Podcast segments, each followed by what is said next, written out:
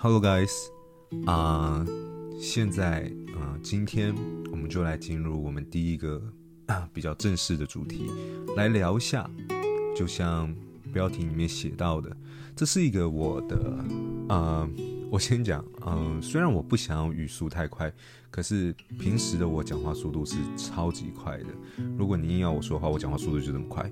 我们今天要讨论的就是我想要创业，我需要什么，我欠缺什么。其实我平常在公司里面讲话速度就是这么快，但是，呃，我现在想放慢一点，因为我觉得让你们理解是，呃，也不要讲那么自大，让你们理解就是，嗯、有听懂是比较好的。能理解是比较好的，但是我还是得加速一点点，因为今天的这个主题真的有一点大啊。问我的人是我的一个大学同学，他问我说他想要创业，那他想要了解他需要什么，然后跟他欠缺什么。那我觉得这问题很好啊，非常值得拿来当做一个完整的 topic 来讲，但是。啊、在讲之前，我也要先特别强调，就是这个 topic 其实很大。你要我来讲，我讲两个小时、三个小时不停的讲，我可能都讲不完。可是我不可能让一个 podcast 的时间拉到这么长，这不是我的本意。所以，呃，我可能会嗯挑几个比较呃重点的东西来讲，但是啊、我有很有可能在这一次的 podcast 里面是讲不完的。那也许我可以。到下一次再继续分享啊！可是就像我说的，因为我的 podcast 我不打算做任何剪辑，所以我也不知道我今天到底会讲多久。OK，那我们就来进入正题啊！我想要创业，我需要什么？我欠缺什么？我觉得这个问题首先要先看你想要创业的规模有多大。呃，如果你只是想要做一个很小规模的创业，比方就是一人公司，你就是处理你自己是业务，你自己是财会，你自己是叭叭叭叭所有东西，那呃，我呃，这有点难讲。你想要成立的企业规模大跟小，其实需要的能力会有一点不同。但其实我也不太了解，问我这位。我的大学同学，他 其实他想做的东西是什么？其实我没有问得很深，但我所以，我接下来要讲的，我我先让大家有个基本概念。我觉得你想要创业，从小到一间很小的一个车轮饼店好了，随便举例，到一个很大的企业化或者集团化经营的企业，你需要能力可能是完全截然不同的。那我这边可能就是折中去讲，可能比方说你想要有一个呃大概十人的公司，你可能啊可能会需要哪些样的技能？那，呃，我讲的这些东西啊，不是说，呃，你的企业规模小就不需要。我以下要讲的这些东西，是身为一个 entrepreneur，一个创业者，如果你有这些特质，那是再好不过的。不管你今天要做的事情是小还是大，我认为只要有了，对你而言都是绝对是加分的事情。好，那第一点，我觉得。我要先讲一件事情，就是创业其实很难。我要先帮你们打一个预防针，创业其实非常的，嗯，对某些人来讲可能不难，但是我觉得对一般人来讲，或者我就是在讲 average，就是平均来看的话，其实是还蛮困难的。那风险其实也是蛮高的。那我这边列出了七点，我列出了七点。是我暂时啦，就是因为时间有限，我先列出七点，我觉得是比较重要的特质，是你应该要，嗯，你拥有的话是很好的。第一个，我觉得是领导力，你的个人魅力。其实，嗯，对，我把这个东西讲在一起，领导力跟个人魅力，啊、我一直觉得公司最大的资产就是员工。其实我这是我自己的主观想法了。我觉得今天如果公司少了员工，啊、很多事情其实我都是 做不到的。有他们在，才有今天的公司，才有这些 profit。所以员工毋庸置疑对我而言是公司最大的资产。那。你要怎么样才有办法去领导这些员工？呃，你的个人魅力在哪？如果你要成立一个很好的企业，那呃很厉害的企业，呃，当然我不想讲的那么武断了。但是你的员工的能力相对的应该也需要是很好。但如果你的能力没有到很好的话，你要怎么样去带领他们？我以我的公司来举例好了。其实我很清楚的知道，他们也没有在逼这件事情。就是我有很多员工，他们其实会进来这间公司，其实都是因为我，并不是因为公司本身。当然，公司本身的职务内容，他们当然一定有兴趣。可是更大的诱因，其实是我本人，我个人的个人魅力去带他们进来的。我的公司有从美国，呃，嗯我想想看，他是读什么？Data Analysis，Data Analysis，哦。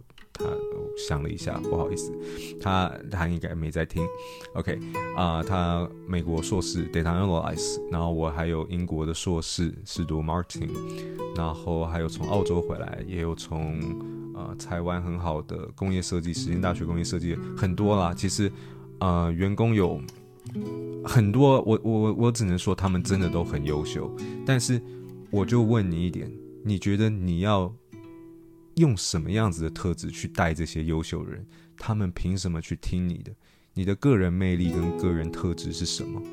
我自己觉得，我公司的员工他们都有一个，呃，一个也不能说是一个状况，但是他们都会有一个现象，就是，呃，薪资当然很重要，但是比起薪资，他们第一最迫切、最想要、最重视的是有没有办法学到东西。那刚好是我有很多东西可以让他们学，有不很多很多不停的东呃很多东西可以不停的教他们，所以让他们愿意呃，当然这只是其中一部分啦，呃，我就不深讲了。就是呃，我想要问的是说，你觉得你自己的个人魅力跟领导力在哪里？如果你今天想要成为一个很好的 entrepreneur，preneur，preneur 的话，你势必要有一个。很强的团队，那你有什么特质或是什么样子的能力去带领这些员工？这是第一点。第二是你对于知识的渴望在哪？你有没有很积极的想要学很多东西？对我而言啊，我是很怕没有在学东西的。我我我对于学习是非常非常的呃渴望的。这也是其中一个为什么我去申请芝加哥大学的原因，是因为我想要再学更多更专业的商业知识。那你对于这些知识的渴望程度在哪？我就讲了，这些知识其实是很重要，因为你没有在学，你的公司就很难进步。你是 entrepreneur，你是 leader，你，我我我我在面试的时候，我还是什么时候忘记，我一直有跟他们，我对面试的时候我。呃，我是说，我跟我的啊、芝加哥大学的人面试的时候，我一直跟他讲说，我有一个观念是，啊、是什么？啊、类似是 How big the company can goes 啊、，depends on how many knowledge in my brain。啊、我其实忘记我当时怎么讲的，反正就是，我刚刚 你们刚刚是不是觉得好像定住了？OK。呃，反正就是说，一间公司可以成长到多大，这完全会取决于这个创办人他脑子里有多少东西。我自己是这样觉得。那呃，举一个例子好了，前一阵子我们公司做了 market research 的后端，呃，也就是做了一个后段的一个市场调查，去了解消费者满意度。那我们当时其实我们公司有一个文化，算是虽然有时候太忙的时候就没有执行，是每个礼拜五大家会固定抓约一个小时时间，我们会在会议室一起上课。啊，我们之前上的是 Wharton 宾州大学的课，那是在讲 market research，然后教你如何做好一个 survey。那我们大概上了三次这个课到四次这个课以后，我们就做了自己的 survey。我我一直觉得学东西很好，但是如果你能学以致用，有一间企业让你同一时间学完以后用去验证的话，那更好。那透过这个 survey，我我觉得很好，不管是我的员工或是我们都学到新的东西，也可以让这个品牌跟这个企业变得更好。啊、了解消费者是怎么看我们的，所以。如果你想要成为一个好的创业者，你想要让公司规模不停的扩大，我就先问你，再问你，你对于知识的渴望程度到哪？你对于商学，对于这些领域的知识，你有这么渴求吗？OK，第三点，我觉得这个是比较，嗯，没有到这么的重要，也不是说重要，很重要，就是，可是这个重要程度跟你本身的个人比较没有那么关的是人脉。这也是为什么我去申请芝加哥大学啊。我以前，我以前不觉得人脉很重要，但是我现在觉得人脉是非常重要的。因为不管是我想要找一个好的，呃，共同创办人，或是好更强的员工等等，不管，反正你的人脉今天受限的话，其实你就很难去触及到更多人才，亦又或是有更多的合作机会。对，但是我这一点我就讲的比较淡一点，因为我不觉得这是个人特质，但我觉得有人有一个好的人脉是很重要。天啊，我已经讲十分钟了，OK，我想要再讲快一点。第四是分析能力啊，你的分析能力。我的分析能力，我这样子讲好了，就是你的思维有没有足够有逻辑？呃，我觉得身为 entrepreneur，你一定会遇到很多状况。那这些状况，你你会你可能每天都会碰到不同的问题，但是碰到问题没有关系，最重要是你如何清晰的去想到一个解决方案。去把这个问题给解决掉，是非常理性，而且头脑非常明确的去判断今天遇到的问题点是什么，然后它中间的利跟弊又是什么，然后想出各种不同的解决方案，然后在多个解决方案里面找出你觉得可行性最高的机会，不停 try error，不停的去测试。那在发现问题到针对问题想出解决方案，再到执行方案。的这整个过程其实都非常仰赖你个人的思维逻辑能力、你的分析能力、你的逻辑能力好不好？如果你的分析能力跟逻辑能力不好，那我可以告诉你，你的公司可能前经营公司是这样子，你犯一个错可能还行，可是你犯两个错、三个错的时候，你的公司可能就会倒闭，没有这么多让你犯错的空间。那如果你的分析逻辑能力不够好，你可能。啪！一下子就你就会垮掉。那呃，这是第四点，我觉得很重要的东西。你要扪心自问，你觉得你自己分析能力、逻辑能力到哪里？再是第五点，多涉猎不同领域的事情。啊、呃，因为我不想让我 podcast 太长，所以我想要讲快一点。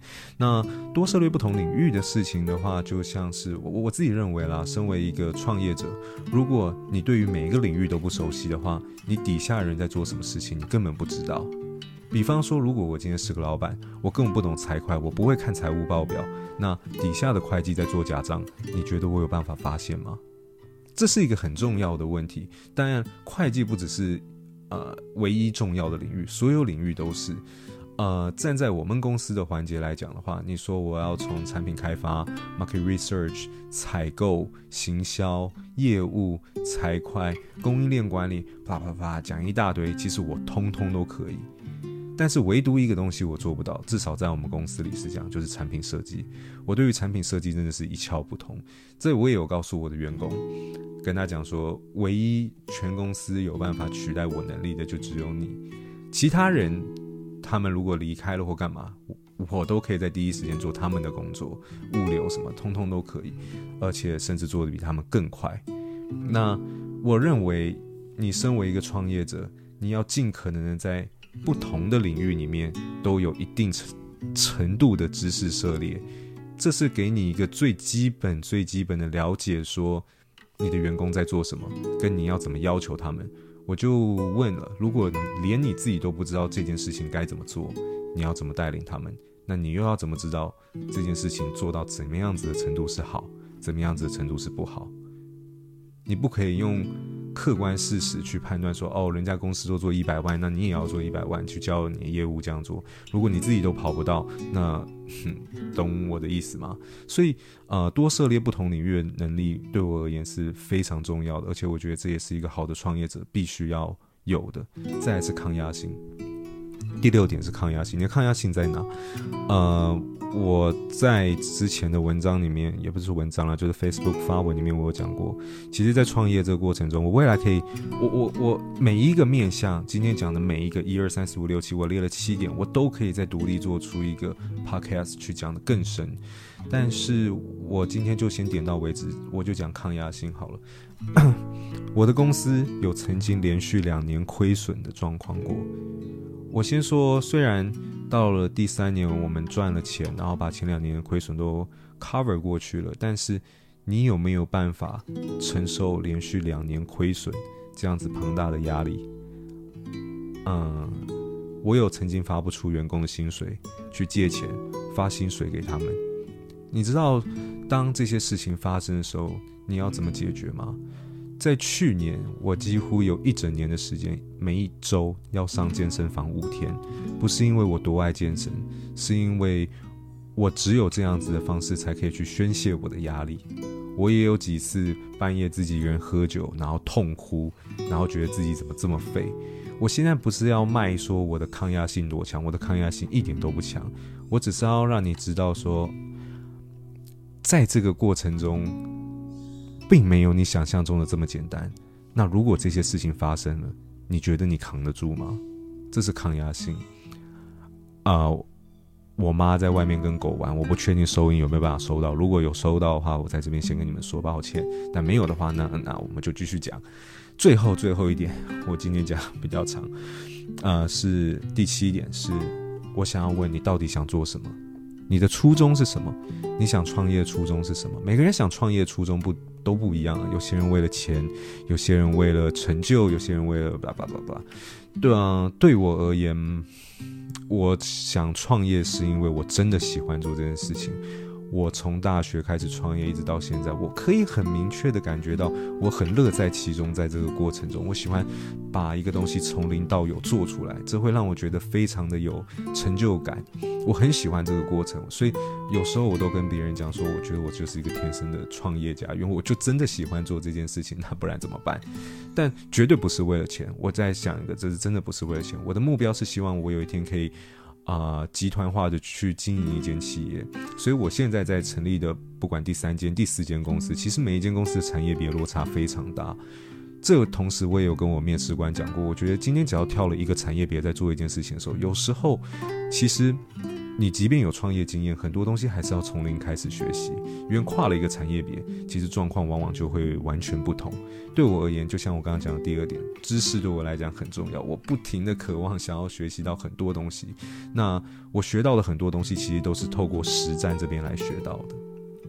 所以对我而言，我有自己的理想，我想要做我想做的事情，我想要成立一个集团化经营方式，成立一间企业，而且是对社会有帮助的企业等等的。然后我也很喜欢做件事这件事情。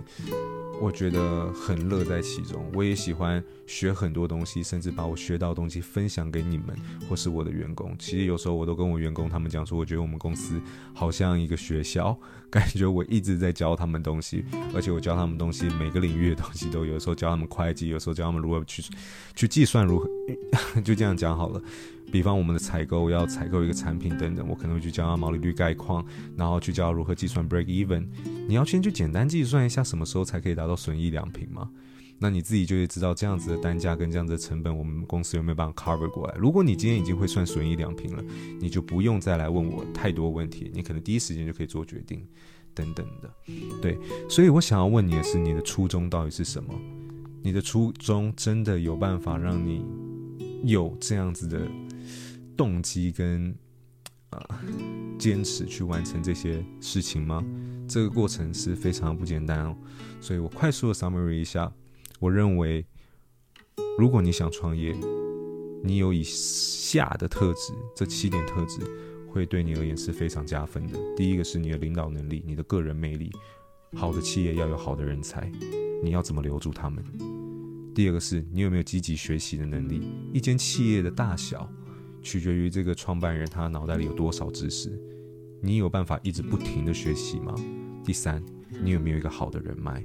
第四，你的分析能力、你的逻辑能力在哪？够不够强？够不够精准？第五，你有没有办法同时涉猎不同领域的事情，去充分了解每一个领域最基本、最基本应该要做到哪些事情？至少对你想要创业的那个产业别而言，你有没有办法？还是你只会做一件事情？你只有单一领域，你只是一个工程师，剩下东西通通不了解，那我可能就不是那么推荐。第六，抗压性。再次强调，创业没有你们想象中的那么好玩。我要给你们打一个强心针，这个过程真的很累，而且 有时候压力真的很大。呃，对。抗压性，你的抗压性跟最后第七点是你的初衷。你为什么想创业？你为什么？你为什么？你为什么？你为什么想创业？你为什么想要踏入这个地狱？很好玩吗？你干嘛想要来创业？对不对？啊，这七点，我觉得是一个 entrepreneur 好的 entrepreneur 该有的。然后也是，我觉得你应该先扪心自问，你有没有这样子的能力，或是这样子特质。因为我还要再三强调一件事情，我觉得创业并不容易。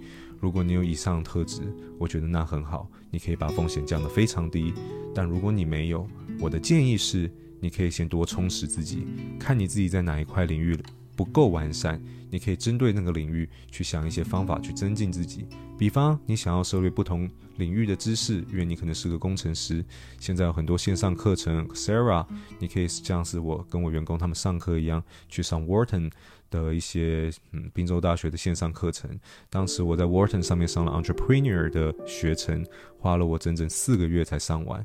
我也会在里面上 Marketing 或是其他有的没的。我很爱上课啦，很爱学东西，所以我觉得。嗯，在这个过程中，如果你觉得你自己还没有准备好，我的建议是不要盲从的就直接冲了，呃，是多充实自己，让你自己准备好再去做这件事情。因为我觉得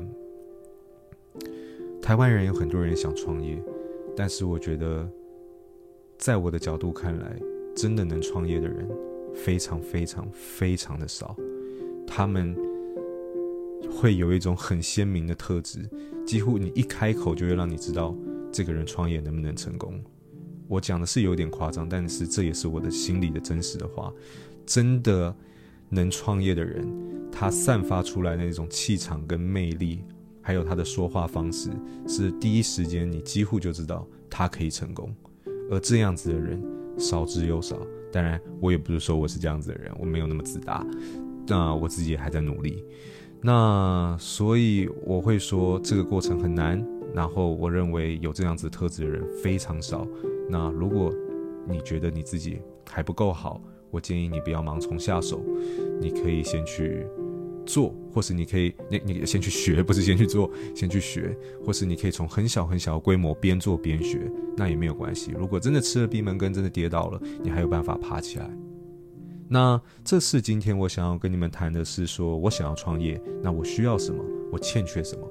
我这边讲的并不是很实质导向的，比方说资金面，资金面我根本没有跟你们介绍。如果你们现在缺乏资金，你们要做，你们有什么方法可以去，呃，获得这个资金？比方天使募资还是什么其他募资广告，呃，管道还是群募平台等等，巴拉巴拉这些比较实质面向的东西，我通通都没有讲，啊、呃。对于第一次这一次的 podcast，我想要聊的反而是更多的是你的个人特质适不适合。如果你的个人特质适合了，接下来你要面临到其他问题，那我也可以一一跟你分享。OK，所以废话有点多，讲的也不是太顺，因为这就是 第一次讲，啊、呃，速度可能也不是到非常拿捏的非常好，啊、呃，也许未来会做调整。那，呃，如果你觉得这个 podcast 对你有帮助，你觉得不错，虽然我不知道有什么方法你可以让我知道，但拜托，不管透过 Facebook 还是透过 Instagram，可以让我知道吗？让我知道你们的想法，让我知道你们觉得有哪些地方还可以进步，然后你们还想听什么？那有任何问题的话，呃，可以追踪我的 Instagram，呃，我的账号是 Hongkai。h u h u n g k a i 点 c，轰凯点 c 啊，呃，在我的 description 里面我也会放，然后我会不定时的放 Q&A 问答，然后你有任何问题你可以丢进去，如果你的问题太长，你也可以私信我。好，那今天就是我们第一次的 podcast 分享，那有任何问题欢迎再跟我联络。那就这样了，拜拜。thank